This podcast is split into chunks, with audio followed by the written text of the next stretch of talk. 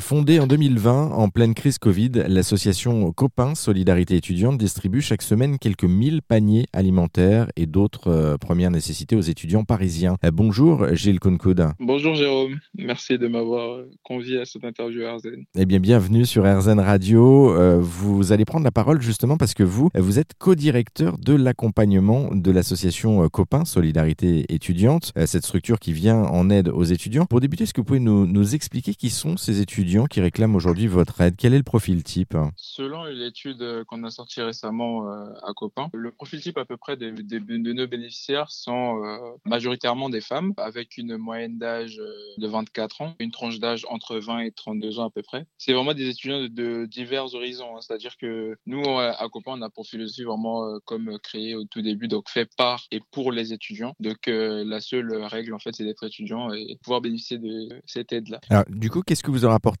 aujourd'hui concrètement comme aide? Premièrement, quand Copain, euh, dans les débuts de Copain, on était vraiment axé sur euh, une euh, grosse partie alimentaire, c'est-à-dire que nous dispensons à l'heure actuelle quatre distributions alimentaires par semaine, le mercredi, jeudi, vendredi, samedi. Dans ces distributions alimentaires-là, donc c'est composé d'un panier assez complet, hein, c'est-à-dire qu'on a des féculents, des fruits et légumes, un peu de pâtisserie et du frais. Et aussi à côté de ça, dans ce panier, il y a aussi une partie hygiène, donc protection hygiénique euh, de produits euh, de, de douche, euh, etc. Afin d'avoir vraiment un panier assez complet d'une semaine type d'étudiants. Et avec ceci, on a aussi donc le mardi des distributions non alimentaires. Ça dépend de, de la thématique de, de, la semaine. Ça peut être vestimentaire, premièrement. donc on organise voilà des distributions où les, les bénéficiaires peuvent venir et, et auront à disposition des vêtements dépendant de la saison, un type de vêtements hommes et femmes, etc. Et aussi à côté de cela, des distributions donc, de fournitures scolaires et aussi de protection hygiénique principalement. C'est-à-dire qu'on euh, essaie d'organiser aussi des ateliers protection hygiénique afin de sensibiliser euh, sur cette précarité-là parce que euh, la précarité étudiante, il existe un volet aussi de la précarité étudiante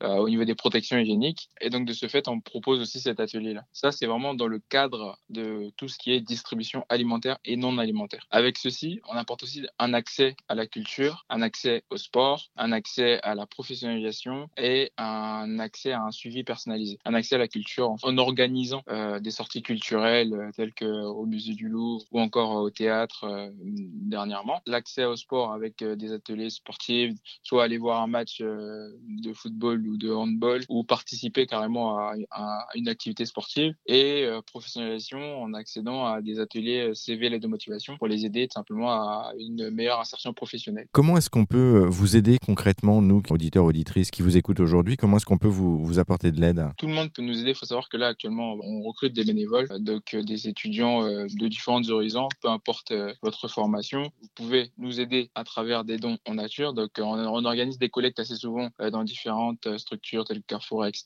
pour tout ce qui est alimentaire, ou même des collectes en entreprise pour des fournitures, etc. Et aussi, il y a du mécénat de compétences et aussi particulièrement les partenariats, dépendant du projet qui est en cours. L'important, on l'a compris en tout cas, c'est de vous contacter pour voir un peu ce qu'on peut faire et, comment on peut euh, vous aider. Merci beaucoup Gilles. Euh, notez que l'association euh, Copains Solidarité étudiante est, présente pour le moment à Paris-Angers, prochainement ailleurs en, France, notamment Marseille, Lille et Bordeaux qui seraient notamment en projet. on a mis tous les liens et toutes les infos sur notre site internet erzen.fr.